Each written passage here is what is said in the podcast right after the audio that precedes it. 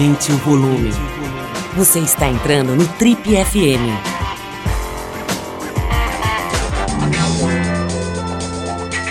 Alô, você ligado aqui no Update or Die, eu sou o Paulo Lima e a gente está começando agora mais uma edição do Trip FM, que é o talk show da revista Trip. São 34 anos de boas conversas, reflexão e música de qualidade. Nosso convidado de hoje se tornou o mais aclamado e conhecido designer do país, construindo pontes. Pontes que ligam a elite às classes populares, que conectam bairros nobres de grandes cidades a comunidades pobres até então esquecidas nos cantos mais distantes do Brasil. Pontes que unem inovação com tradição, tecnologia com saber popular, sofisticação com simplicidade. Aos recém-completados 50 anos, ele coleciona centenas de projetos entre espaços comerciais, produtos desenvolvidos em parcerias com grandes empresas, casas de celebridades e casas populares, umas dezenas de residências reformadas nos sete anos em que ele esteve à frente do quadro Lar do Oscilar, do programa Caldeirão do Hulk, e também do programa Decora do GNT. A conversa hoje aqui no Trip FM é com o nosso querido amigo Marcelo Rosenbaum, que acaba de receber da Faculdade de Belas Artes, aqui em São Paulo, o título de professor honoris causa de arquitetura e urbanismo. E que acaba de ganhar também um prêmio muito importante em, nível mundial, chamado RIBA International, uma honraria concedida a cada dois anos a edifícios que mostrem excelência em design, ambição arquitetônica e que ofereçam um impacto social significativo. Marcelo, eu não tenho nem roupa mais para falar com você, cara. Com tanto prêmio, com tanto diploma, com tanta coisa, eu tenho que passar um lugar e alugar um traje aqui para vir te receber. É um maior prazer receber você aqui. Eu estou vendo aqui que a gente conversou a última vez aqui no rádio em 2015, né? Já faz três anos.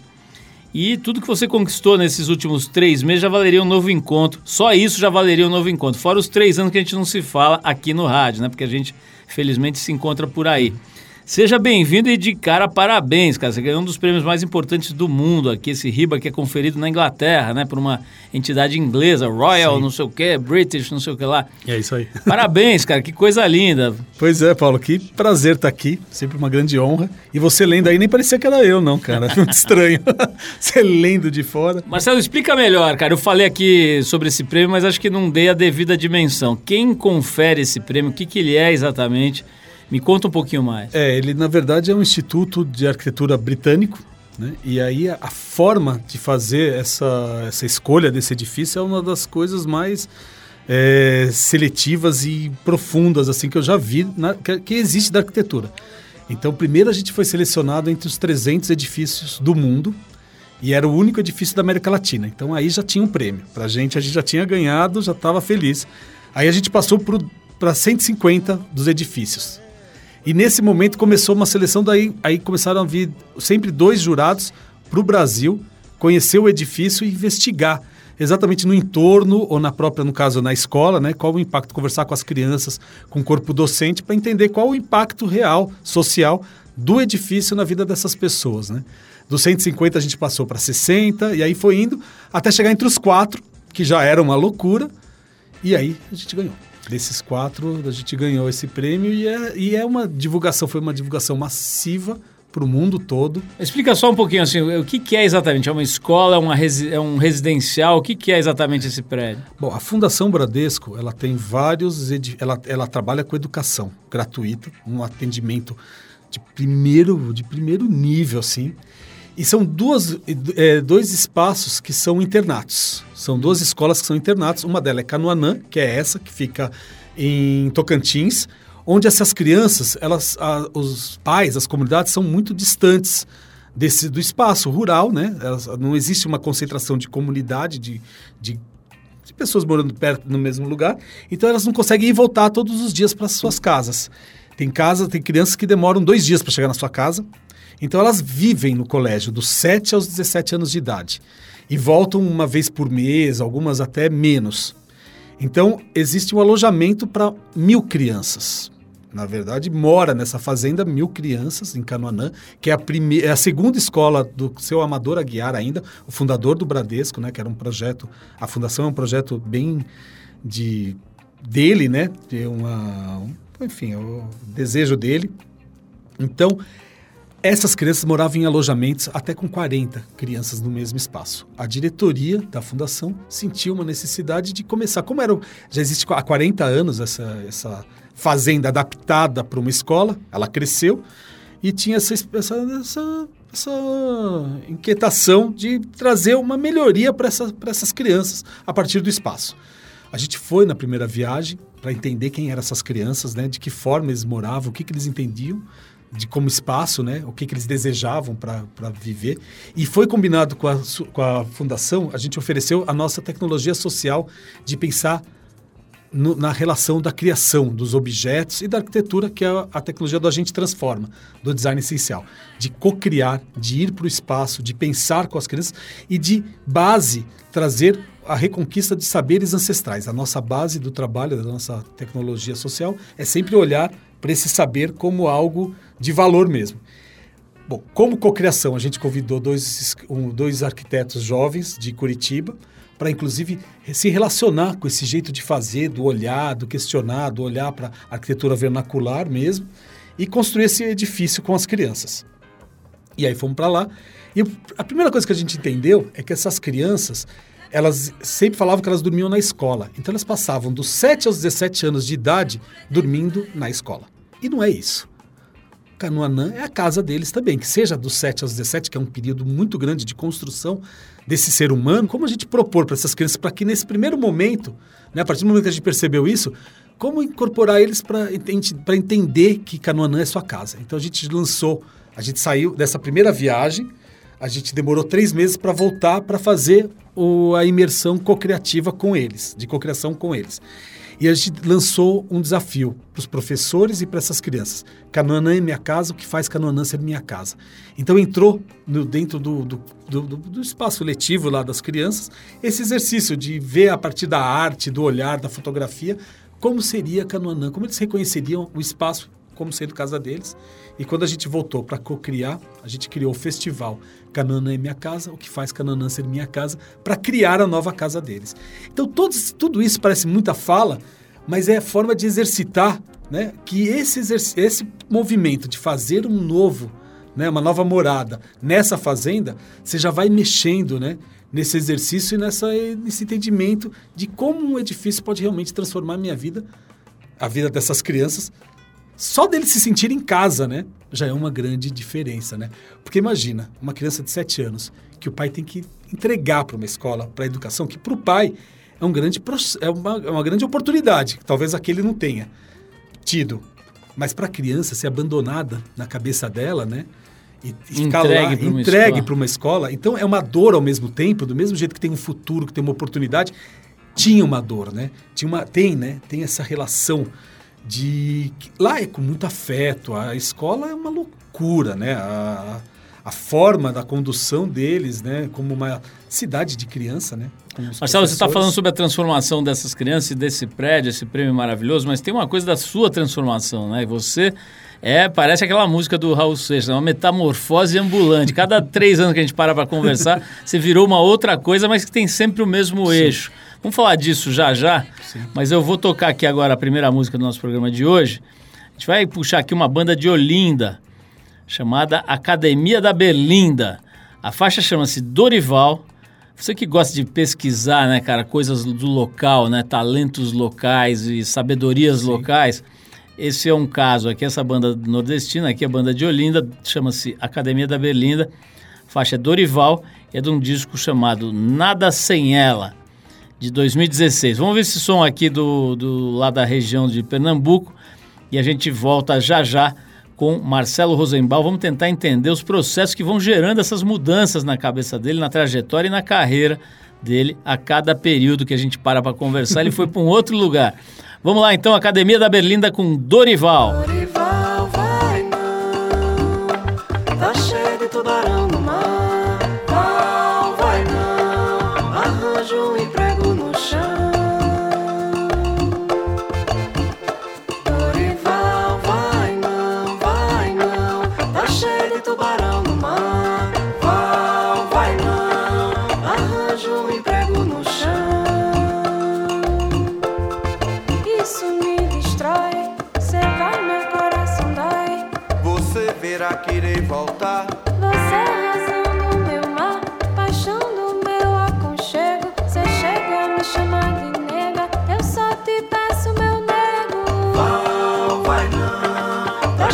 tubarão.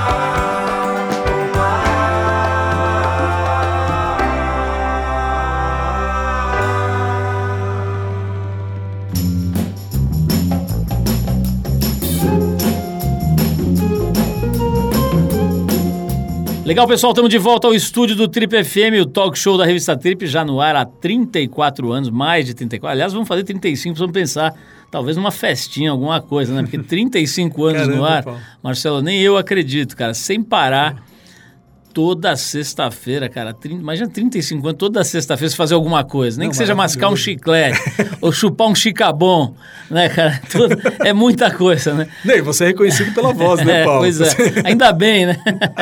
Marcelo, é, vamos falar um pouquinho sobre essa coisa, cara, que eu brinquei aqui, dessa metamorfose ambulante. A gente se conhece já há bastante tempo. Sim.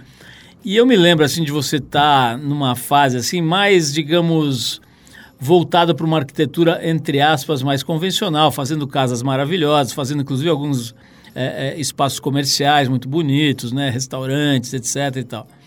De repente, cara, a impressão que eu tenho é que você deu uma subida, assim, uma voada, como se baixasse um drone na sua vida e te puxasse para cima.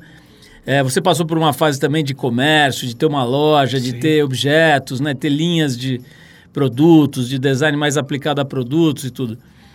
Mas tem um momento assim que você dá uma subida, cara. Eu acho que tenho a impressão que entrou um, com todo respeito, entrou um drone debaixo de você e te suspendeu, né, cara? A sua visão deu uma subida, assim, e você começou a enxergar o outro, né? Enxer- Enxergar os outros, né? E a história do altruísmo, né? De falar, puta, legal, já fiz restaurante, já ganhei prêmio, já saí na revista, já fiquei bonito. Mas e agora, né, cara? Como é que eu vou ser feliz se aquele outro lá tá, tá ferrado, tá sofrendo e tal? É isso mesmo, cara. Tem, tem um, um- um turning point, alguma coisa. Você foi pro Himalaia, recebeu uma iluminação, ou tomou um chá de ayahuasca. O que Não, que- o chá de ayahuasca, ah, chá de ayahuasca eu tomei de verdade, mas acho que eu já estava nesse processo. inclusive. Então, me fala um pouco como é que isso se dá. Eu sei que, pô, eu tô até brincando, assim, não é um negócio que você tropeça e vira outra coisa. É sempre orgânico e tal, mas se você tivesse que apontar um momento ali de transformação, tem algum momento? Acho que é- são vários, né, Paulo? Acho que o que permeia isso é uma inquietação constante. Mesmo quando eu estava fazendo tudo isso que você veio falando, tinha uma coisa inquieta em mim que eu falava, poxa, tem alguma coisa errada, tá faltando. Sempre teve essa, essa sensação de falta, de nada de completo. Então eu estava reconhecido, tinha dinheiro, mas eu falava, não, mas não estou feliz, não, não entendo o que está faltando coisa. E inclusive eu já uma vez já fui capa da Trip e eu falava que meu sonho era fazer móveis para Casas Bahia, né? É isso mesmo. e faz muito tempo atrás, né? Quase 15 anos. Enfim, é, eu acho que com a conquista dos espaços, né? Do, dos espaços que a gente, a partir do trabalho, foi conhecendo, entendendo, é, eu fui vendo que eu tinha mais essas oportunidades. Uma vez eu estava conversando, assim, o turn point que eu falo, assim, eu estava conversando com uma menina que dedicava 100% do seu tempo para projetos sociais, com causa, com impacto, e ela sempre sorrindo, e era assim, pesado o dia a dia dela. A gente fazia reunião no meu escritório, a gente estava fazendo trabalho junto, ela saía de Santos às 5 da manhã, pegava o ônibus, a reunião ia até tipo 10 da noite, ela voltava sorrindo. E sempre feliz e só fazendo o projeto de impacto. E um dia fechando a porta do escritório, eu olhei para ela e eu tinha inveja dela, Paulo. Eu tinha inveja da vida dela. Assim, e ela ia, eu ia para minha casa do lado, confortável, tranquilinho. E eu virei e falei, cara, meu sonho é fazer o que você faz. Ela olhou com uma cara de tão espanto para mim, olhou assim e falou assim: Ué, você não faz porque você não quer. É isso. É isso. Não faz porque não quer, porque a gente tem medo. Né? E aí comecei a entender que medo que eu tinha, né? Qual que é essa falta? O que, que me falta que eu achava que eu não poderia fazer isso se eu tinha condi inclusive condições, porque trabalhar com o que eu trabalho, né? criando essas relações, com prazos, poxa, é dedicação gigante. É gigante, tem um empenho, tem uma resiliência, né? Gigante. Eu falei, poxa, se eu faço isso, eu posso fazer outra coisa. Eu de verdade posso fazer outra coisa. E aí eu comecei. Aí deu uma despirocada. Teve gente que falou que eu tinha macumba de índio, que eu tinha pego macumba de índio. Porque eu larguei tudo. Aí comecei a negar. Aí também foi um processo que também foi muito estranho, que eu comecei a negar tudo que eu fazia. E eu queria fazer tudo novo, queria que as pessoas entendessem o que eu estava enxergando, que era eu simplesmente desmaterializei o objeto. Não me interessava mais o objeto. Ele era uma- um elemento que eu ia me comunicar com a pessoa através dele, mas o que me interessava estava além, estava nesse outro plano. Que uma vez a gente até já falou sobre isso, né? Que é, que é isso, as pessoas não entendem. Porque a gente tá tão na matéria, a gente tá tão no medo, tão no apego, que essa coisa que sim, eu aprendi e entendi muito com essas comunidades tradicionais do nosso Brasil, que são grandes mestres, grandes professores, cheios de ciência e de tecnologias. Mas ciências que não são as ciências da nossa universidade. Não são ciências que a gente está acostumado a entender. São ciências relacionadas a, esse- a essa conexão do universo, né? A conexão com tudo que tem. E aí foi isso, enfim. Aí já estou nessa piração, né? Eu desmaterializei tudo. Hoje eu entendo que eu não preciso falar mais nada disso. Eu consegui né, materializar. Esse prêmio ele significa muito isso. Então para mim é, um, é para gente, né?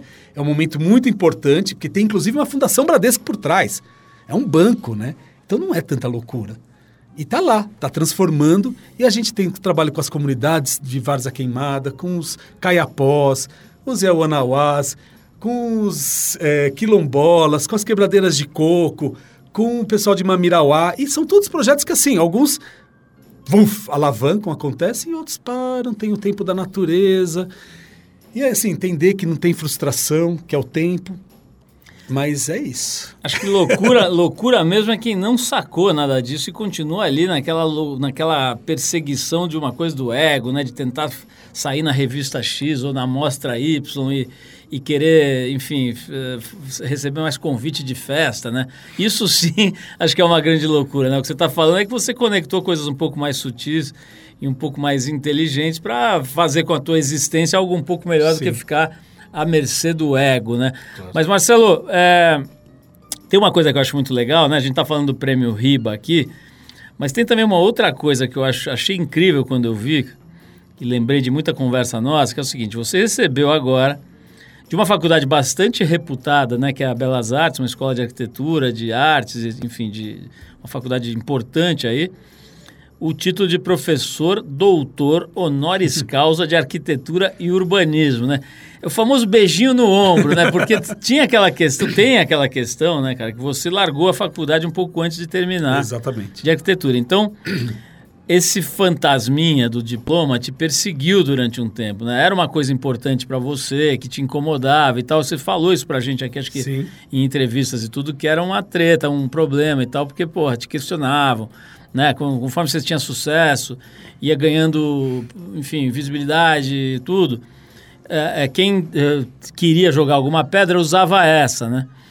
E agora você vai lá e ganha esse, esse título que é tipo faixa preta quinto dan coral, né? Que é aquela que acho que só quatro, cinco caras tem no mundo, né? Que realmente é, é muito bacana. Como é que é hoje, cara, para você essa história, né? De ter no diploma, não ter diploma, ser doutor honoris causa, o que, que isso está representando agora na tua vida? É, é uma grande honra, né, Paulo, assim, receber esse reconhecimento da universidade, inclusive a universidade que eu estudei. É, foi uma sensação muito louca, assim, no dia da, da, da condecoração, né, do prêmio, da, da, enfim, da entrega. É, é como se não fosse eu, né? As pessoas falando porque estavam me premiando, me, me, né, me dando essa honraria.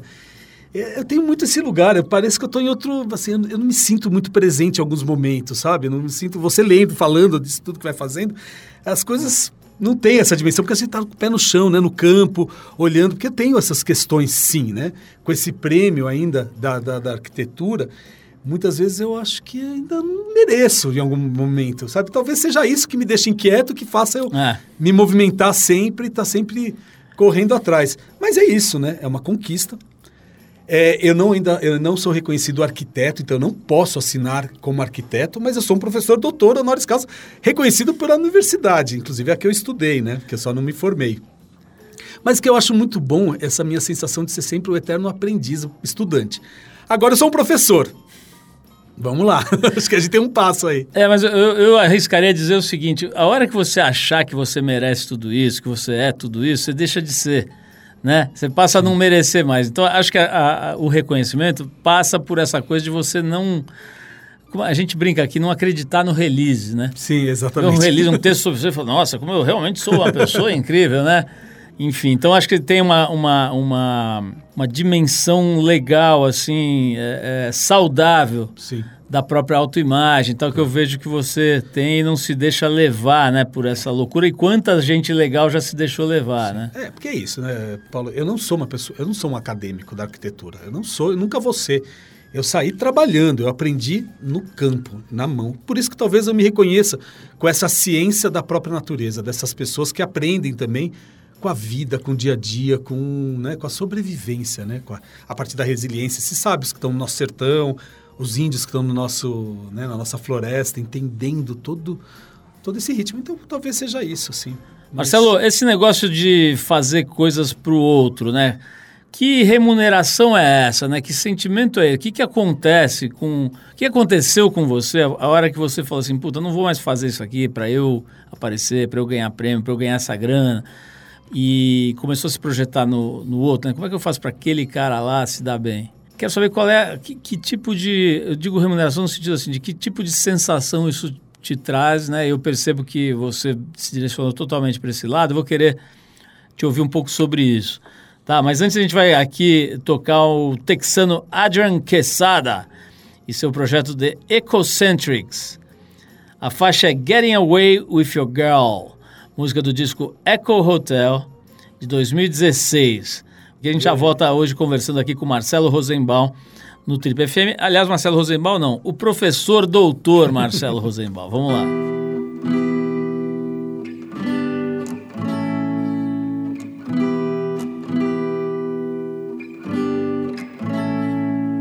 My body's on the couch, reading those same old magazines. Her body's on the couch, her mind is in a dream. We read all the books, saw all the movies. What do we do now?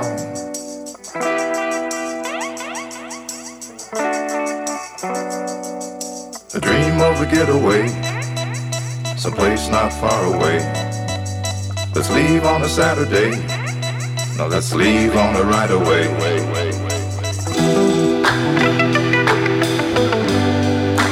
There ain't nothing like getting away with your gal.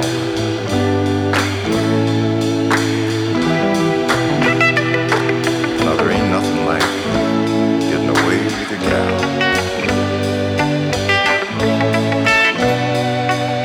A dream of a getaway, It's a place not far away. Let's leave on a Saturday. Let's leave on a right away. Baby, maybe we should stay. Baby, maybe we should stay. Maybe, baby, maybe we should stay. Maybe, baby, we should stay. Maybe, baby, we should stay gone. Stay gone, maybe. Maybe we should stay gone.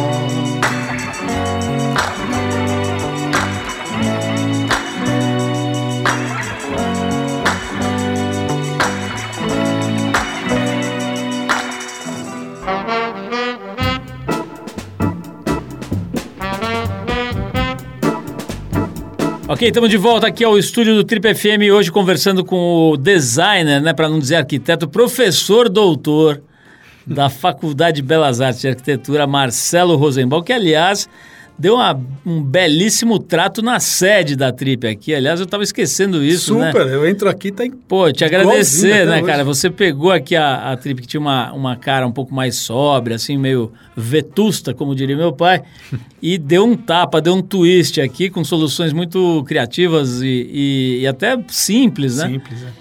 E realmente deu um twist aqui, a gente ficou embrulhadinho para presente. O- Marcelo, o, eu estava falando aqui antes da gente fazer esse break, do- do- dessa história, cara, de você de repente perceber que tem uma, um lugar mais nobre, não no sentido da sua visibilidade, do seu ego, da sua. Mas assim, de você se sentir melhor, né? A gente aqui, pô, experimenta isso todo ano com, a- com o Trip Transformadores, com esse projeto, então, em que você foca no, nos outros, né? E tenta colocar a sua energia a serviço de alguém e não da sua própria, eh, do seu próprio benefício, do seu próprio eh, eh, desenvolvimento. E assim você realmente se desenvolve muito mais. Mas eu queria ouvir de você, cara, como é que tem sido o aprendizado sobre esse lifestyle, sobre esse tipo de vida, sobre se dedicar ao outro? É, na verdade, eu, eu gosto de citar o Muhammad Yunus, que ele fala que a gente tem certeza assim, a gente acha e, é, o dinheiro traz felicidade. A gente precisa do dinheiro para segurança, para qualidade de vida, para né, educação para os filhos, inclusive no Brasil, né? É, saúde, enfim, poder viajar. Mas fazer bem, pro- isso dá felicidade. Ter dinheiro traz felicidade. Agora, fazer bem para os outros, trabalhar com os outros, traz a supra-felicidade. É uma dimensão além, que o dinheiro não compra. Então, acho que a equação é exatamente esse lugar, né? Eu acho que um outro lugar também é empatia, né? Entender do outro. Que você e o outro estão no mesmo lugar, né? E a questão deles estarem naquele lugar e você não, e você está aqui, e você ter condições, né? De enxergar e de criar essas pontes, Poxa, isso acho que é. Deveria ser o mínimo, acho que é um caminho, né? Que a gente se distanciou, porque o trabalho é um serviço, né? Você está a serviço. E o meu trabalho, eu acho que eu encontrei esse lugar, sim, uma, nessa. Agora, Marcelo, eu- citei aqui no início, né, quando eu fiz a, a apresentação, contei um pouquinho da tua, um resumo aí da tua trajetória, eu citei a tua participação na televisão, que acho que foi bastante decisiva, assim, no sentido da projeção da tua imagem, do teu nome, das pessoas, de você ficar mais conhecido, né? Você fez, acho que sete anos ali o quadro do, do Luciano, né? Do Luciano Huck, lá no Caldeirão do Huck. Né? É, é, e depois fez também, durante muito tempo, aquele programa do Decora. GNT, né? O Decora. O que, que isso representou para você? Como é que você vê o que está sendo feito na televisão hoje, né? Que agora tem um monte de programas Sim. desse tipo, bons, mais ou menos, ruins e tal. Como é que foi isso para você e como é que você está vendo esse cenário televisivo voltado para arquitetura, para soluções de design e tal, nesse momento? É, bom, para mim, fazer esse, fazer esse trabalho foi fantástico. Abriu um grande leque, um repertório gigante de entrar na casa dessas pessoas, né? E, e lá no começo, né? Porque isso a gente está falando de 13 anos atrás. É, poxa, é, não era uma. Não era um fazer luxo, entregar luxo. É entrar na casa da pessoa entregar dignidade, né? Trazer porta para casa da pessoa como segurança e como privacidade. Colocar uma cozinha, uma lavanderia e quarto. Isso é o mínimo que qualquer ser humano precisaria ter, né? E quando você leva isso para televisão, naquela, naquele momento, isso parecia uma mágica, né? Parecia que você era um, fazia milagre no pouco tempo. Então tinha todo aquele, aquele movimento da, da- do, do, do showbiz, né? Então parecia que era ah! E, mas ao mesmo tempo você estava democratizando uma forma de ocupar um espaço com dignidade. Nada mais. Né? E eu fazia questão disso. Inclusive para olhar para o entorno, entender quem eram os, os, artistas locais, qual era a informação da família, a referência da família, para inclusive quando devolver a casa, isso tá dentro desse espaço, para eles se reconhecerem de alguma forma, porque era uma mudança muito drástica, né? de, uma, de um momento para o outro. E sempre tentava incorporar um, uma, alguma, de alguma forma é, um negócio dentro do, da própria casa para a família conseguir, de repente, um empreendedor, né? o cara virar o empreendedor que ele já é, para aquele espaço também já oferecer uma forma de pagar aquelas contas, né? aquela nova luz que ia ter dentro dessa casa. Então, isso sempre, sempre foi um exercício que eu tentei colocar no programa. Isso foi muito forte, né? Foi muito, muito... Ah, enfim, entrar na casa das pessoas. E esse reconhecimento para fora, né? Eu estava fazendo isso, esse era o meu trabalho. Mas eu fiquei famoso, né? Eu, qualquer lugar que eu ia do Brasil, as pessoas me reconheciam. E aí eu era uma, virei uma celebridade dentro da minha própria profissão, que no caso nem arquiteto eu era, né? Reconhecida. e eu estava representando uma classe, mas fazendo esse trabalho. Então isso sempre foi para mim entender o que, que eu estou fazendo aqui, porque não é pela fama, né? não é para essa dimensão. Isso, claro, me trouxe conforto, comecei a fazer campanhas mas sempre nesse movimento. Então isso foi sim um facilitador para inclusive acreditar que eu podia fazer muito mais. Né? A questão hoje, né, como, como estão uh, esses programas, eu acho que é isso, é o desejo, a democratização desses, de, do olhar para casa, né? A própria profissão, ela se democratizou, né? Eu acho que hoje um arquiteto, design de interiores, uma classe média hoje, ela já consome esse serviço. Até então, há poucos anos atrás, isso era uma coisa de elite. Isso era gente muito rica que poderia ter um arquiteto e um decorador, um design de interiores.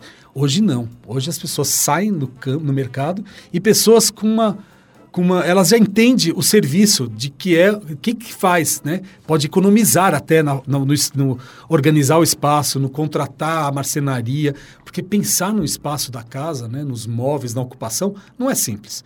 E tem que ter exatamente esse, esse trabalho de profissionalização mesmo de, de, desse serviço.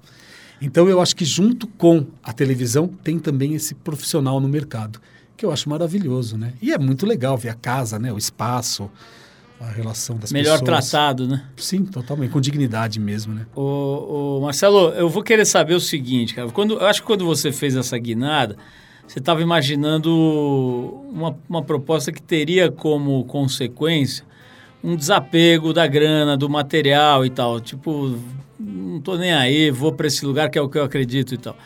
Mas eu tenho a impressão, cara, a gente acompanha por aqui não só o teu movimento, mas uma série de movimentos, inclusive o nosso mesmo, que quanto mais você se direciona para esse lado, cara, a impressão que dá é que mais se atrai é, uma atenção de uma outra qualidade, né? Isso hoje em dia também está gerando valor financeiro, Sim. né? Eu vou querer saber isso, se você está ganhando mais dinheiro ou menos dinheiro depois que você fez essa opção por olhar para o outro, tá? Mas antes a gente vai tocar mais uma música aqui. Agora a gente vai com Lee Fields and the Expressions. A faixa é You Are the Kind of Girl. O disco se chama Faithful Man de 2012. A gente fala isso aqui porque todo mundo fica perguntando depois, pô, que música é essa e tal. E a gente publica também, né, lá no site da Trip, no, no nosso Instagram, etc. Põe lá a listinha das músicas. Vamos ouvir então Lee Fields.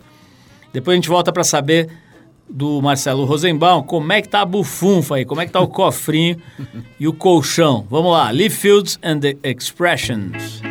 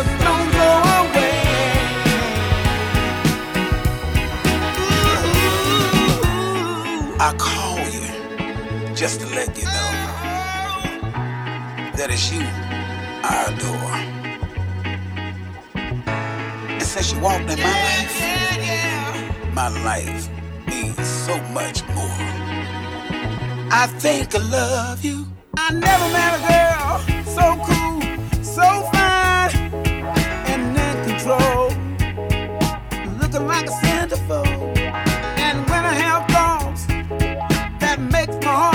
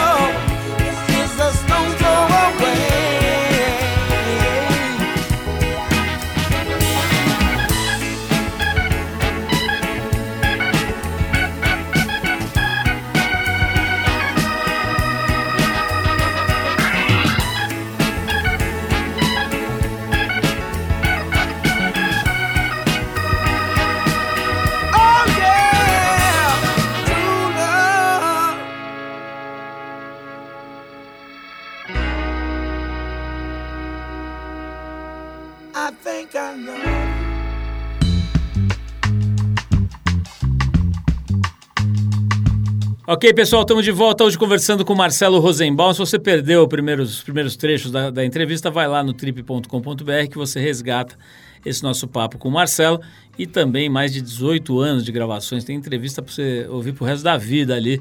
Se você baixar, dá para você, você ficar uns, acho que uns 15 anos ouvindo as nossas entrevistas lá. É, Marcelo, estava falando aí, antes da gente fazer essa pausa para ouvir música, dessa história, né, cara? Eu acho que quando você fez essa, essa opção, né, deu uma, uma, uma certa guinada aí na tua trajetória, acho que a última coisa que você estava esperando é que isso gerasse grana e trouxesse resultado financeiro. Você colocou isso em, sei lá, em que lugar na escala de prioridades, né? Mas é interessante e é muito positivo o fato de que o mundo está remunerando melhor e percebendo o valor nesse tipo de atividade, né? Eu não sei se é o seu caso, mas eu tenho visto muito isso. A gente mesmo aqui no Trip Transformadores, hoje tem uma, uma facilidade infinitamente maior de atrair patrocinadores, apoiadores, etc. para o projeto do que tinha quando a gente lançou é, 12 anos atrás. Como é que tem sido para você, cara? Aumentou a, tu, a tua atratividade, a tua capacidade de gerar recursos, de gerar resultado material também com o teu trabalho, depois que você se encaminhou para esse, esse lugar? Então, Paulo, acho que é um processo. Eu sempre acreditei na abundância. Eu sou uma pessoa que se eu falar para você que eu estou sem dinheiro, você não vai acreditar, acho. Né? As pessoas me olham, me veem assim, com uma, uma pessoa abundante. Então isso Dá eu até carrego. vontade de pedir um empréstimo. Não é? Por exemplo. Não, já teve vez- pessoas que vieram em casa, marcaram reunião porque estavam abrindo um novo negócio e queria dinheiro. Eu falei, pô, cara, não é bem assim, vamos lá. Então é isso, eu carrego essa abundância. Então isso sempre, de alguma forma, eu tenho dentro da minha alma. Eu não vou passar fome, eu sinto isso. Com isso, talvez me dê segurança para eu chegar e quebrar o meu escritório. Eu quebrei o escritório. E nesse momento que as pessoas achavam que era que eu tinha macumba de índio, meu pai olhava para mim e chorava. E eu achava assim, dinheiro é Gente, é ilusão. Assim, você tem ou você não tem. Então, se não tem, agora eu vou pedir dinheiro no banco. Fui lá, meu pai não me emprestou. Me emprestou uma vez, na segunda vez não emprestou mais. Fui no banco, peguei e as coisas foram acontecendo. Aí eu voltei para televisão, tava, não estava mais na televisão, aí voltei para televisão, que aí deu um gás, uma nova energia, aí foi, enfim, e os trabalhos foram acontecendo. Hoje eu não tô na mesma, no mesmo lugar que eu estava antes. Não, eu, eu não acho nem que vá voltar, talvez de forma diferente. Mas, por exemplo, eu vendi uma casa, né, que eu me separei da minha companhia, da mãe dos meus filhos, e aí eu tinha um dinheiro que eu não queria comprar nada em São Paulo. Queria morar de aluguel num lugar pequeno, num lugar tranquilo, aquela coisa de movimento de desapego, não sei o quê. E aí, eu querendo nada, nada em São Paulo. De repente me aparece no leilão um apartamento, cobertura de 300 metros quadrados, no- na Praça da República, um apartamento que parece que eu estou num palácio. No preço exatamente, no preço que, do dinheiro que eu tinha e que não compraria um apartamento de dois dormitórios aqui da, de uma região mais nobre de São Paulo. Cara, é abundância. Tá aí, entregando de volta. Eu moro num lugar, cara, que, sim, você vai lá conhecer. Paulo, é uma loucura, é uma experiência. E tudo estava inteiro. Eu só restaurei de uma forma muito simples. E eu tô morando num palácio de 300 metros quadrados no centro de São Paulo, sem garagem. Mas Então, é o mínimo que forma- o professor doutor merece, né? Não dá Cara, pra você... mas eu não me enxergo de novo. Eu olho naquele apartamento e falo assim, caramba, cara, os banheiros de mármore. Uma mas o histórico, né? O Jango morou nesse prédio. Um prédio que é, que é, é tombado, patrimônio. Enfim, as coisas vão acontecendo dessa forma, entendeu? E, e, e vem acontecendo coisas lindas. Eu acho que a gente está num ciclo, fechando um ciclo.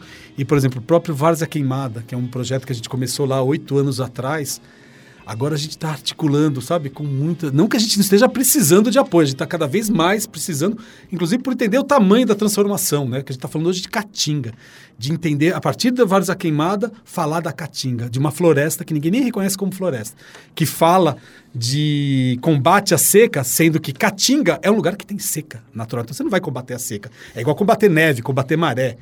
Você não combate a seca, você pode entender a convivência com a caatinga e com a biodiversidade rica e sábia que tem lá, e a entender como é um lugar sem água. Então, nesse lugar, nessa várzea queimada de 900 moradores, a gente está criando possibilidades de entender né, essa convivência, criar experiências desse lugar que a gente está falando de um terço do nosso da nossa nação, né, do nosso Brasil. A Caatinga é 30% do continente brasileiro, um- uma região que está suscetível à desertificação, né? Cada ano chove menos.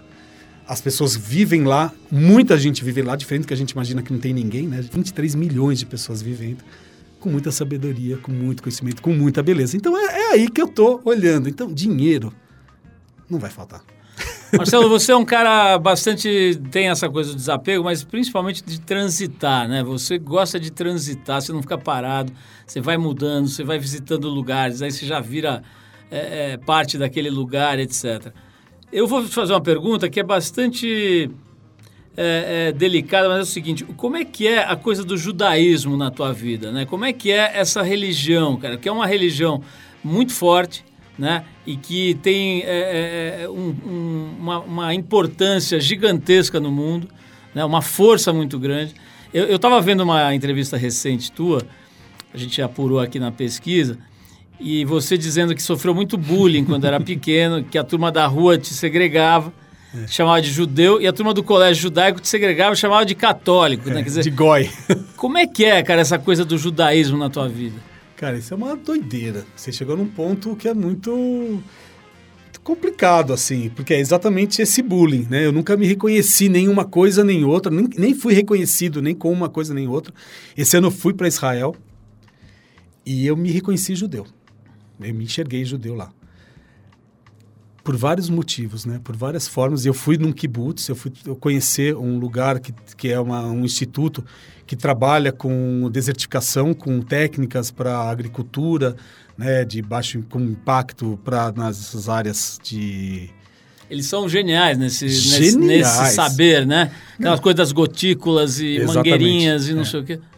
Não, e foi uma. E eu fui para o melhor instituto do mundo e de Israel, que está no deserto, criando tecnologias e soluções fantásticas para o semiárido. É, então, nesse quesito, assim, eu entendi isso. Mas para mim ainda. é, de alguma forma, esse judaísmo, né, esse bullying que eu sofri, eu, eu perdoo. Mas é muito, muito estranho, né? Você criança, e eu queria ser judeu. Inclusive, eu achava que ia ser judeu. Meu pai também achava que eu ia ser o único filho judeu da família. E aí eu chegava na escola, os caras me chamavam de goi mesmo. E na rua eu era o judeuzinho por conta de ser Rosenbaum, né? Porque também ser Rosenbaum. Mas eu, nesse meio desse contexto eu fui para a Alemanha, com 10 14, 15 anos de idade, eu fui morar na Alemanha, caí para fazer intercâmbio. E a primeira família que eu fui morar na Alemanha, todos os, av- os avós e os tios dessa mulher que me recebeu, todos eram generais da SS e tinham morrido em campo de concentração, na guerra. E eu era um judeu, Rosenbaum, vindo do Brasil. Porque aí lá eu era judeu. Então, nesse momento, de alguma forma, nessa dimensão, eu estava travando uma cura, sabe, de relação. Porque eu aprendi alemão lendo carta do general da SS. E alemão, porque eu queria voltar essa para minha raiz, para essa minha ancestralidade. E hoje eu entendo, né? Depois de tanto tempo, eu trabalho com ancestralidade. Então, de alguma forma, eu estava lá de- nesse lugar trabalhando, né? A minha cura também, o meu entendimento. Então, não tem nada resolvido. Tem essa experiência. Israel me, me traz muito conflito nessa relação da propriedade, né, das relações, o próprio dinheiro, que é tudo que eu trabalho hoje questionando, né? Mas precisando e aprendendo aí nessas, nessas questões. Não sei se eu respondi muito. Respondeu mas- sim, Marcelo. Eu quero fazer uma pergunta que essa sim eu acho que não tem resposta, mas vou fazer. Que é a seguinte: como é que você se vê aos 60 anos, cara? Porque, pô, eu fa- eu falo que não- talvez não tenha resposta, porque você é, um, é uma metamorfose ambulante, como eu já disse aqui. E eu acho que você não para em nenhuma caixa, né? Não para na caixa de arquiteto, não para na caixa de design, não para na caixa de apresentador de televisão, de judeu, de católico, de, e de, de nada, né? Você é um cara que fica se movendo. Então, o que, que você acha? Onde você acha que você vai estar com 60 anos? Ah, não, com certeza eu vou estar na Universidade de Saberes Ancestrais de Várzea Queimada, trabalhando com pessoas do mundo todo, trabalhando com várias experiências da Caatinga. No mínimo eu vou estar aí. Marcelo, olha, queria te agradecer muito. É sempre uma delícia bater papo com você, conversar com você, interagir. Quero te dar os Maravilha. parabéns por essa trajetória solta, com personalidade original, né? com respeito a você mesmo, né? que respeita as suas decisões, se joga, vai lá, acredita. O projeto também a gente transforma, a gente nem falou direito, mas assim, é um projeto lindo, Sim. muito bacana. Parabéns também por isso. E, bom, tamo junto, cara. É o que eu tenho para te dizer. E isso não é uma expressão vazia. Tamo junto mesmo, não é de hoje. E continuaremos juntos, se Deus quiser, quando você tiver 60, eu estarei lá de bengalinha, na Universidade do Saber, como aprendiz. Aê, vambora, Paulo. E você sabe que é recíproco. Na verdade, mais que recíproco. Eu sou muito fã de você, cara. Me honra muito essa nossa amizade. Obrigado, Marcelo. É, é- é do meu lado a mesma coisa, em mesma intensidade, mesmo grau. Vamos ouvir junto aqui, então, ah, esse sonzinho aqui, Joy Division. Sonzinho não, né? Sonsaços, Joy Division. A faixa Disorder, daquele disco Unknown Pleasures, de 79. Marcelo Rosenbaum, meu queridíssimo, obrigado mais uma vez. Vamos ouvir juntos aqui, de mãos dadas, Joy Division. Vamos lá. I've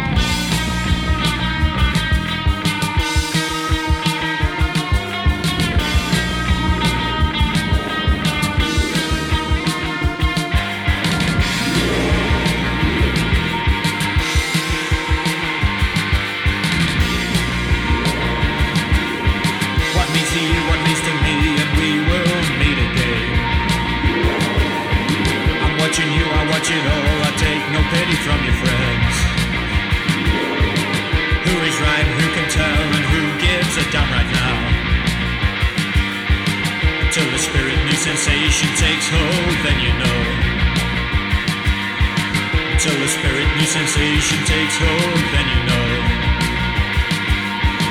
Till the spirit new sensation takes hold,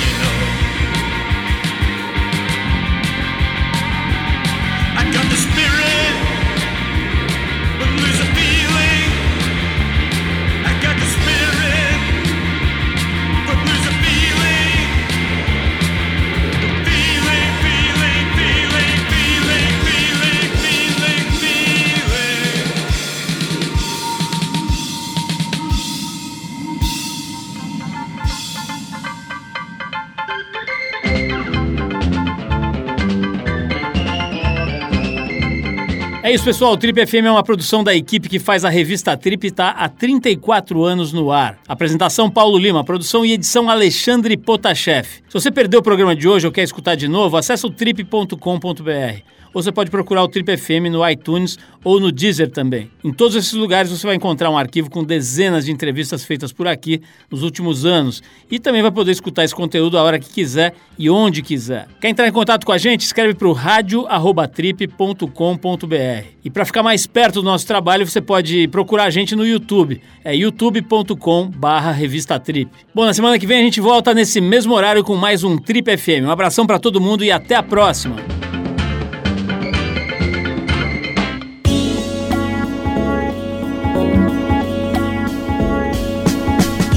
Você ouviu Trip FM.